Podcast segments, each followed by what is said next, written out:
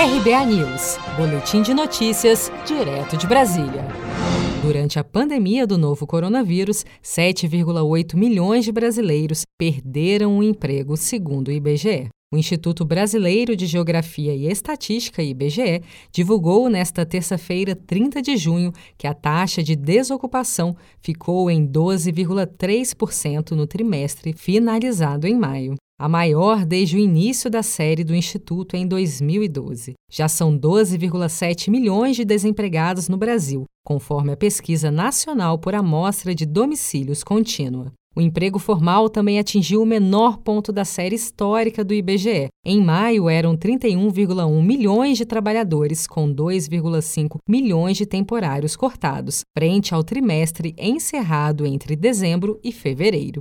Em entrevista à CBN, o economista Ricardo Balisteiro, coordenador do curso de administração do Instituto Mauá de Tecnologia, avaliou que o índice de desemprego deve chegar a 17% no final da pandemia. Então demorou bastante para a equipe econômica entender exatamente o, o, a importância de se criar é, mecanismos um pouco mais criativos para que a pandemia pudesse ser enfrentada e as pessoas pudessem ter alguma renda e principalmente a preservação do emprego, né?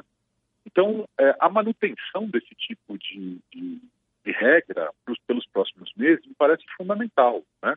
É o governo entrando de um lado, complementando o salário das pessoas, e por outro lado as empresas podendo fazer alguma suspensão é, de jornada, enfim, mas preservando o emprego, que é o ponto mais importante, né?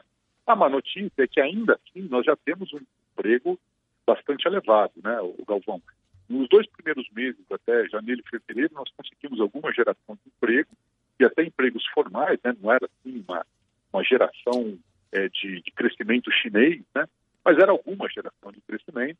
E aí, a partir do mês de março, abril, né, quer dizer, nós tivemos certamente os dois piores meses aí dos últimos 20 anos, pelo menos. A informalidade também recuou concentrada em comércio e serviços. Os trabalhadores informais foram fortemente atingidos pelo distanciamento social durante a pandemia. Segundo o IBGE, o número de empregados sem carteira assinada caiu 20,8%, enquanto os trabalhadores por conta própria caíram 8,4% e os empregos domésticos caíram 18,9%.